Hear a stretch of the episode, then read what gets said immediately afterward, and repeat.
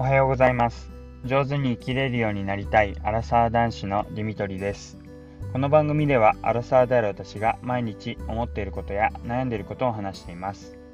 聞いていただいた方に共感していただけたりもやもやしたものが少しでも軽くなってもらえたらと思っています。おはようございます。金曜日の朝になります。えー、やっと1週間が終わりになりますね。はい、えー、1週間って本当に長いようで短くて、で、また長くてっていう感じで、えー、まあ、今日も天気はいいんですが、えー、また週末、それから来週にかけてまた天気が崩れていきそうな予報が出ています。え今日も暑くなりそうなのですが、はい、え今日あれば花金ですので、もう一日また頑張っていきましょう。え今日はですね、また、えー、車選びのことについて、えー、進展があったので話をしていきたいと思います。まあ、ファミリーカーを探すっていうことでですね、まあ、今乗っている車でも十分、うん、赤ちゃんも含め家族で、えー、乗ることはできるような形なんですが、まあ、え、なかなか、えー、これから家族が増えるってことも考えていくと、まあ、今のまんまじゃなくて、まあ、ファミリーカーって呼ばれる、えー、スライドドアだったりとか、まあ、あとはボックスカーって言われるような例えばセレナとか、えまあ、ボクシーノアあとはステップワゴンなんかを検討していました。でその中でまあいろいろディーラーさんとも話したり、まあ、ネットでいろいろまあ、YouTube でもたくさん上がっていて内装だったり外装だったりあとは走った、えー、その様子だったりっていうので、えー、ステップワゴンがいいなかっこいいなっていうふうに思っていて、えー、いろいろ、え見積もりを出してもらったり検討していたところでした。でただですねまあどうしても、やっぱりお金はかかるんですよね。ねステップワゴン最近、えー、ちょうどフルモデルチェンジをして、えー、新しいモデルが出たんですけども、まあ、またきっとこれも高くなるんだろうななんて思いながらいろいろ夫婦で話をしていたらですねうん、まあ、どうしても、まあ、車検が来年もう迎えるものがあってその車検を通すとまた、えー、まとまったお金が出ていくので、まあ、その車検を通す前にえー、車変えられないかななんて話をしていて、まあ、この私の配信を聞いてる方はもうご存知かと思いますけど、まあ、来年度っていうのがですねまた、えー、マンションを購入したっていうこともあって非常に今手持ちがない状態お金がない状態っていうのが、まあ、我が家になります。あとはまあ育休を今年1年取るっていうことで、まあ、それもまた、えー、お金がないことに拍車をかけて本当に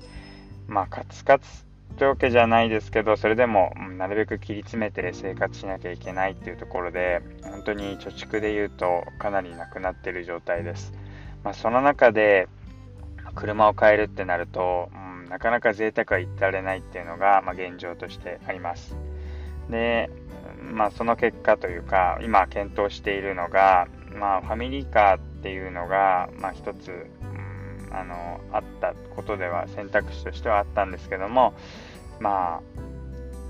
ああのまあ、同じホンダの車で言うと、えー、フリードで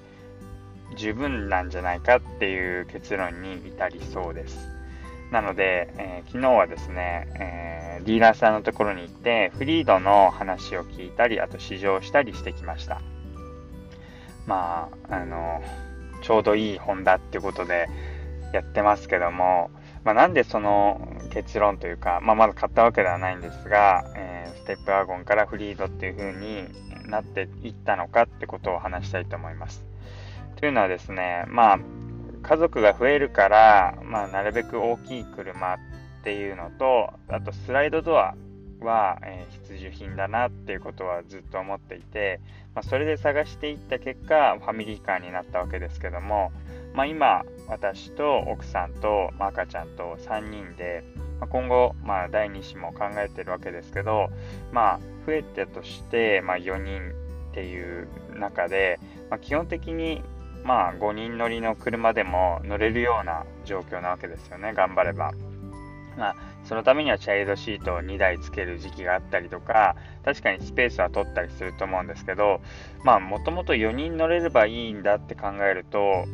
7人乗りとか、まあ、6人乗りっていう、まあ、ファミリーカーである必要って、まあ、必ずしもあるわけじゃないんですよね。でただ、スライドドアがいいっていうふうに考えると、まあ、スライドドアでで、まあ、4人が乗れるものってなると、どうしてもそういう、えー、まあ、軽自動車も含めて、ま選択肢がこうかなり狭まってきます。で、じゃあファミリーカーでなくてもっていうと、今言ったようなフリードだったり、あとシエンタってトヨタの車だったりっていうのが選択肢に上がってきます。でさらにですね、まあ、私が今乗っている車から考えると ACC って言われる、えー、オートクルージングシステムだったかな、えーと、どういうものかっていうと自動追従 自動追従をするってもので高速とかである程度スピードに乗って、えー、もうそのスピードを固定した状態でまあ手放しとかまではいかないですけど、でもアクセルは踏まなくても、えもう自然に速度だけ決めれば、えあとは前の車と車間を取って、で、前の車がゆっくりになったらそれに合わせて自動で車が速度を下げてくれるっていうような ACC っていう、えそういう、まあ、機能があるんですがそれは欠かせないよねっていうような話になりました。まあ、機能的な部分と、まあ、安全性の部分あとは、まあ、家族で、えー、乗っていくっていうのであまり無理がない、えー、それなりに広いものっていうと、まあ、軽自動車よりかは、まあ、フリードぐらいの広さがあった方がいいんじゃないかっていうのとあと別にボックスカーにこだわらなくてもファミリーカーって言われる、えー、セレナとかステップワゴンにこだわらなくてもいいんじゃないかっていうような結論が出てきました。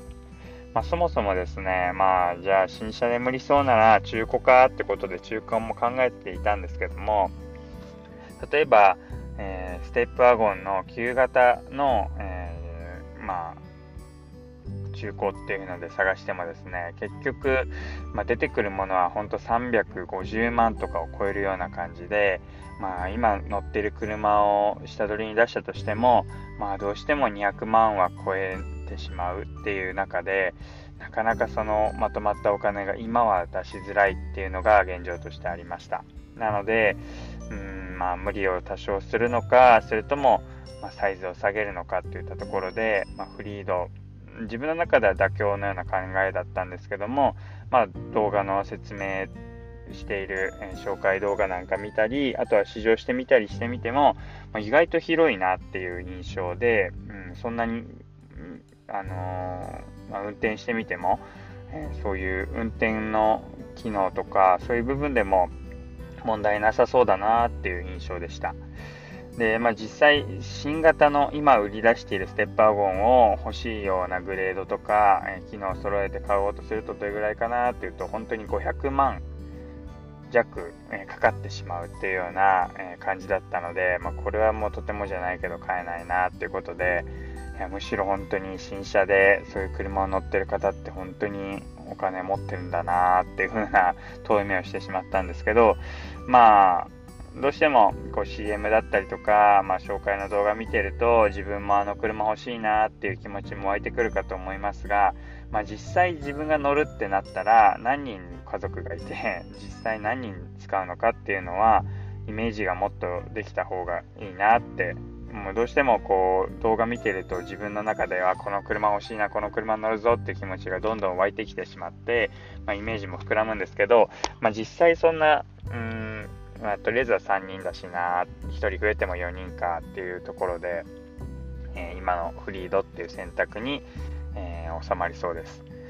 まあ、フリードも実は、えー、3列シートの場合と2列シートの場合、つまり 5,、えー、5人掛けの場合とか、あとはま6人とか7人の場合っていう風に、え、分けることが、え、何人乗りになるかっていうのを、え、それぞれ選ぶことができるんですけど、じゃあ、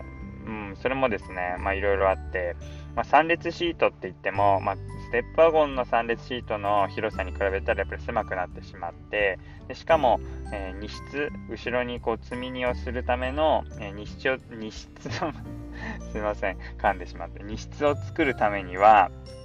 あの3列目のシートをこう跳ね上げないといけないんですね。座れないような状況で、えー、上に跳ね上げて固定することで荷室を確保するっていうような形になっていて、でそうするとですね、荷室を確保するために結構2列目もちょっと圧迫されてしまう。2列目自体も少し前に出して狭く使わなきゃいけないということで、まあ、確かに、うん、広々もうステップワゴンのように何の不自由もなく広々かっていうとそういうわけではないんですけども、まあ、多少圧迫されてしまうような現状がありました。で、うんじゃあ2列シートにして、えー、まあ、5人乗りとして、えー、フリーダーを使うこともできるんですがっていうような話も、まあ、ディーラーさんからはされたんですけども、まあ、じゃあ6人乗りとか7人乗りが全くいらないかっていう話に、まあ、なってくるわけですよね。でもそうなるとですね、まあ、今乗ってる車が私何回も言うように5人乗りでして、まあ普段は本当に不自由ないんですけど、いざなんかこうおじいちゃんおばあちゃんと出かけるとか、なんかこ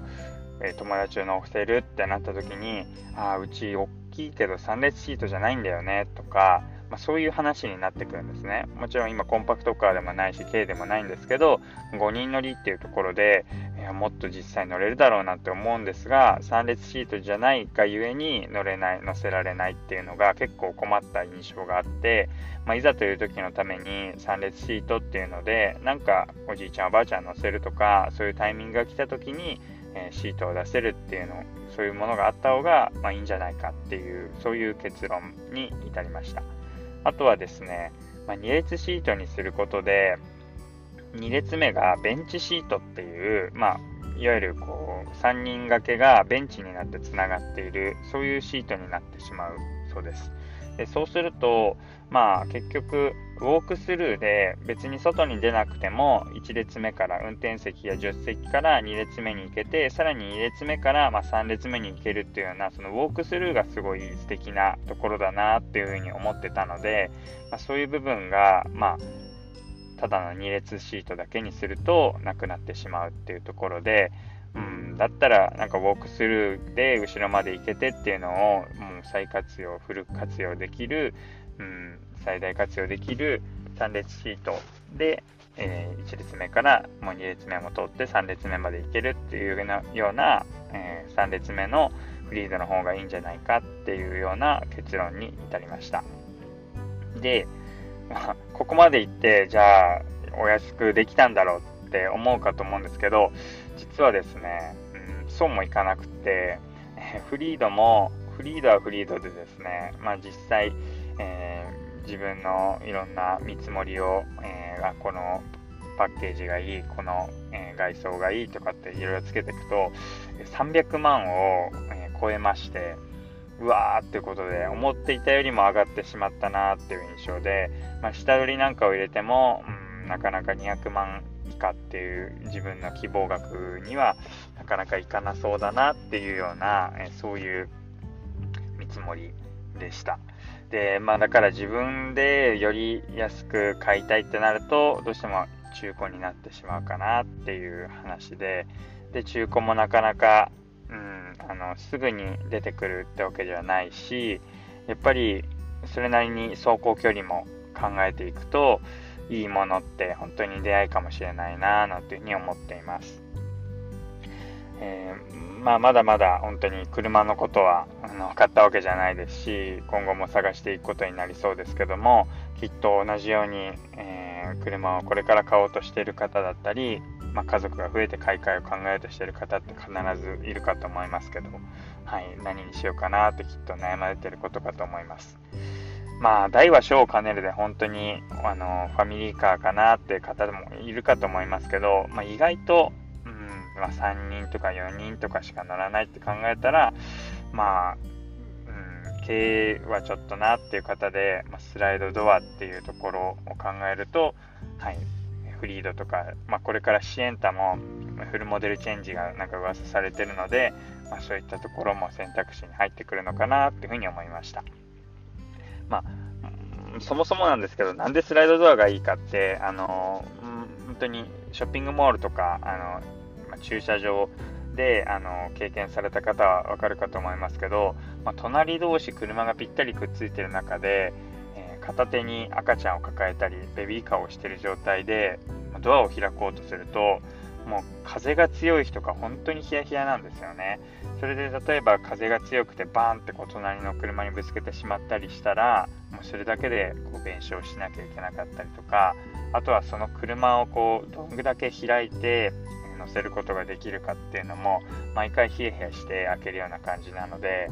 それだったらスライドドアで横にスライドしてくれたら簡単に入れるのにな、えー、安全にえそういうことも考えずに入れるのになっていうのが今考えている現状です。だそこはもう、うん、あの実際に生活してみると必要だなって。で、またスライドドア使ってる人の話聞くと本当に楽っていうふうに聞くので、そこは、うん、機能として欲しいなって思ったのが、まあ、買い替えというか、えー、自分がファミリーカーがいいなって思った、えー、一つの理由になっています。はい、ということで、えー、今日はえ家族、家族、うんまあ、家族がいる、えー、ファミリーカー選びのポイントだったり、え、まあ、今までステップワゴンとか、え、大きい車って思ってたのがちょっと方向性が変わったっていう話をしていきました、え最後まで聞いていただいてありがとうございます。またお会いしましょう。